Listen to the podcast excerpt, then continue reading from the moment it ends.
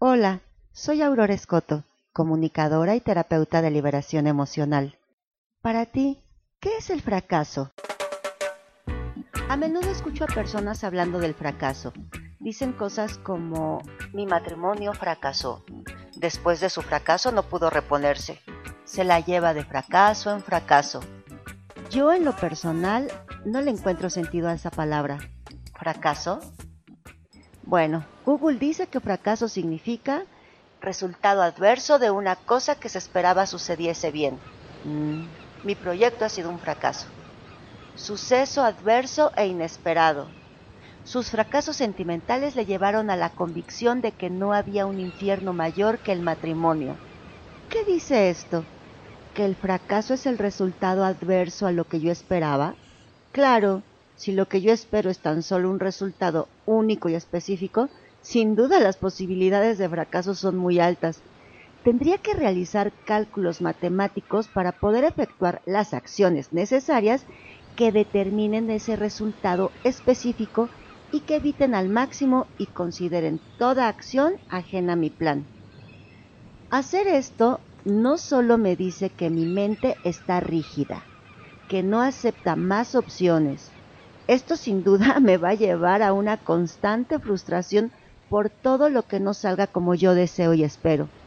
Entonces, si he puesto a mi mente así de rígida, tampoco tendré la oportunidad de aceptar todos los beneficios y el aprendizaje que esas experiencias me brinden. Porque puedo decir, sí, claro, hubo cosas buenas, pero lo que yo quería era otra cosa que no me salió. Y si me aferro a solo ese resultado, ya demerité toda sabiduría que me fue dada y aparte queda bien claro que soy una cerda chauvinista controladora incapaz de ceder el resultado ni por mi propio beneficio. Te voy a contar algo que experimenté hace algunos meses. De hecho, uno de los efectos colaterales de esa experiencia, que no salió ni tantito como yo lo esperaba, es estar ahora mismo grabando esta cápsula para ti. Y créeme, hacer esto de verdad me apasiona. Hace un año aproximadamente surgió la oportunidad de aterrizar un proyecto que llevaba en mi mente gestándose desde hace ya tiempo. Yo me preparaba en el campo de la terapia y una persona muy amiga mía también se preparaba en el ramo de la terapia física. Hablábamos todo el tiempo de lo importante que es para el campo de la sanación realizar una terapia integrativa que trate cuerpo, mente y emociones.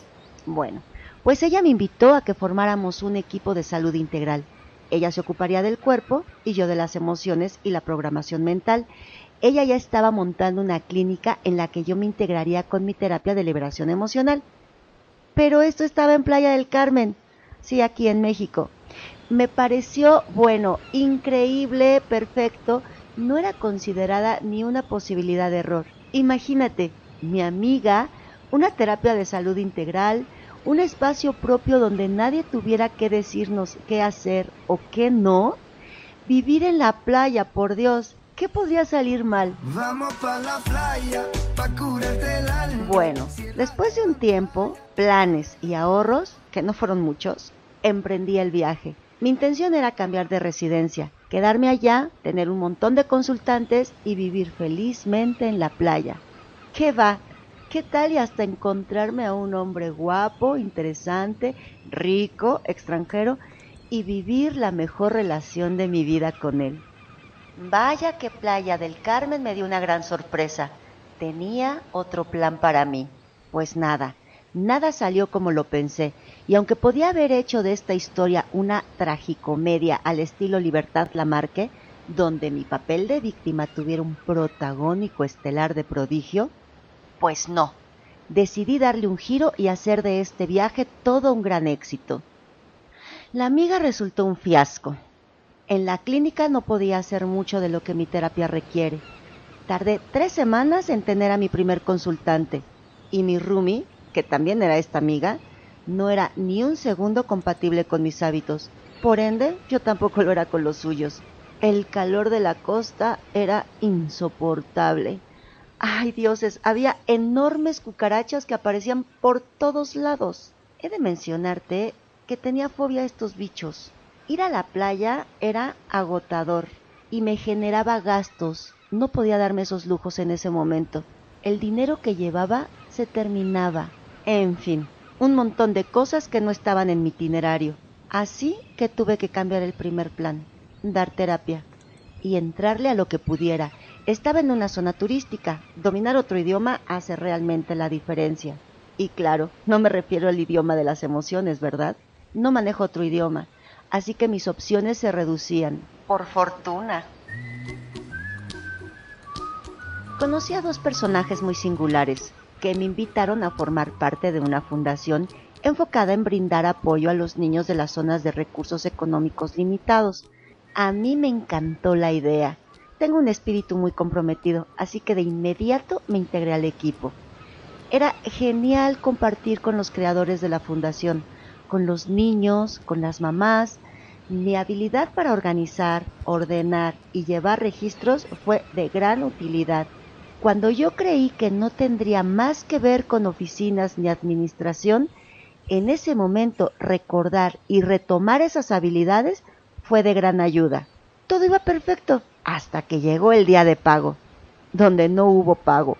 De esa manera, el segundo plan tampoco estaba funcionando, así que tuve que recalibrar de nuevo y encontrar otras opciones. La prima de un amigo me recomendó para que entrara a trabajar a un hotel pequeño como recepcionista. No era necesario saber otro idioma, así que me presenté a la cita. Y fue horrible. Detesté el lugar, detesté a mi entrevistador. Me di cuenta que no recordaba nada de mis empleos anteriores, ni de mis jefes, nada. Ya no recuerdo nada de eso. Cuando salí de la entrevista me dieron ganas de llorar. Me sentía frustrada, sola, terriblemente acalorada y no sabía qué hacer. Era de esperarse que no me aceptaran en el trabajo en ese hotel, por fortuna. Así que volví con los chicos de la fundación, mismos que me pagaron la quincena trabajada, en pedacitos y a regañadientes. Esto empezaba a preocuparme en serio. No tenía claro qué hacía en Playa del Carmen. Mi hermano me dijo, ¿te fuiste tan lejos para hacer lo mismo que hacías acá? Así que me tomé un momento y me puse a revisar tranquilamente lo que estaba sucediendo. Fue cuando presté atención al eslogan de la fundación. Todo comienza por un sueño. Y ¡zas! Me dio en la cabeza. Estaba trabajando por un sueño ajeno. Nada estaba funcionando porque estaba trabajando por un sueño ajeno se hacía pesado porque mis decisiones, el miedo y la necesidad me estaban alejando de mi propio sueño, de mí misma. Me di cuenta que siguiendo el sueño, me olvidé del sueño y yo hace tiempo que había decidido de manera muy clara que seguiría mi propio propósito. Al día siguiente, reflexionando sobre esto, me fui a la playa y me puse a meditar. Me pregunté, ¿qué es lo que tengo que hacer? Y una voz en mi interior me respondió, tú solo debes disfrutarlo. A lo que yo pregunté, ¿y el dinero? ¿Acaso alguna vez te ha faltado algo? Y yo respondí que no, que realmente no. Y así fue como compré un boleto de avión de regreso a casa, que tomaría tres semanas después. Tres semanas en las que me dedicaría exclusivamente a disfrutar de Playa del Carmen. En mi estancia en playa, en algunas ocasiones tuve que llevar a mis consultantes a tomar terapia en otro lugar que no fuera la clínica. La di en la playa, en un parque ecológico que allá se encuentra, el Parque La Ceiba, en el jardín de una casa muy conocida allá, la Casa de Todas, y me di cuenta que no me es necesario contar con un consultorio, mi terapia tiene una dinámica que se adapta y se complementa perfectamente con otros escenarios.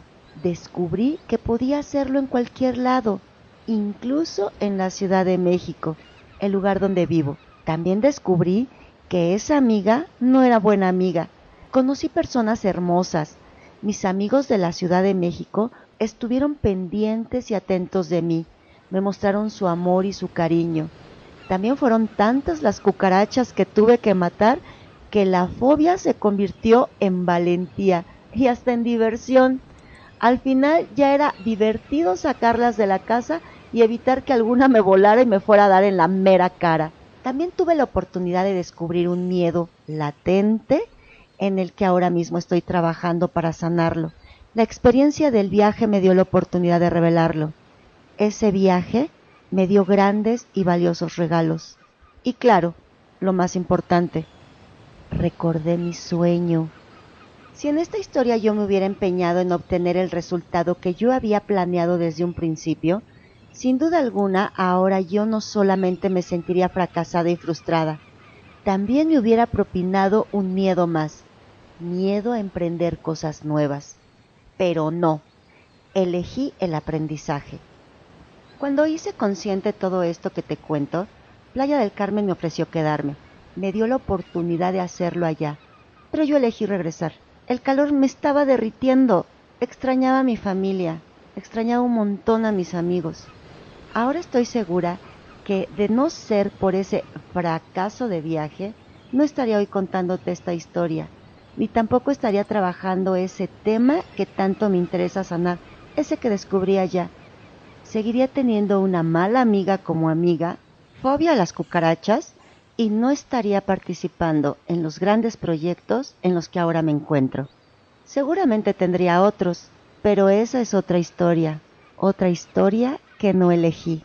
En ese momento mucho tengo que agradecerle a no saber inglés, a que me rechazaran en ese hotel, a que no me pagaran en la fundación y a que esa clínica y yo no nos entendiéramos. Siendo así, hoy le agradezco de todo corazón al fracaso. ¿Ves cómo se puede ver diferente? Date la oportunidad de que todo se alinee no has terminado de ver toda la película aún.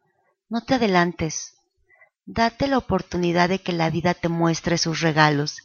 Recíbelos. Resignifica tus prejuicios, a tus miedos. Aprovechalos.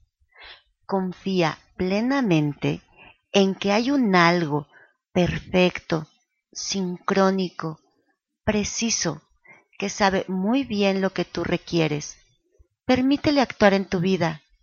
Y tú, por favor, simplemente disfrútalo.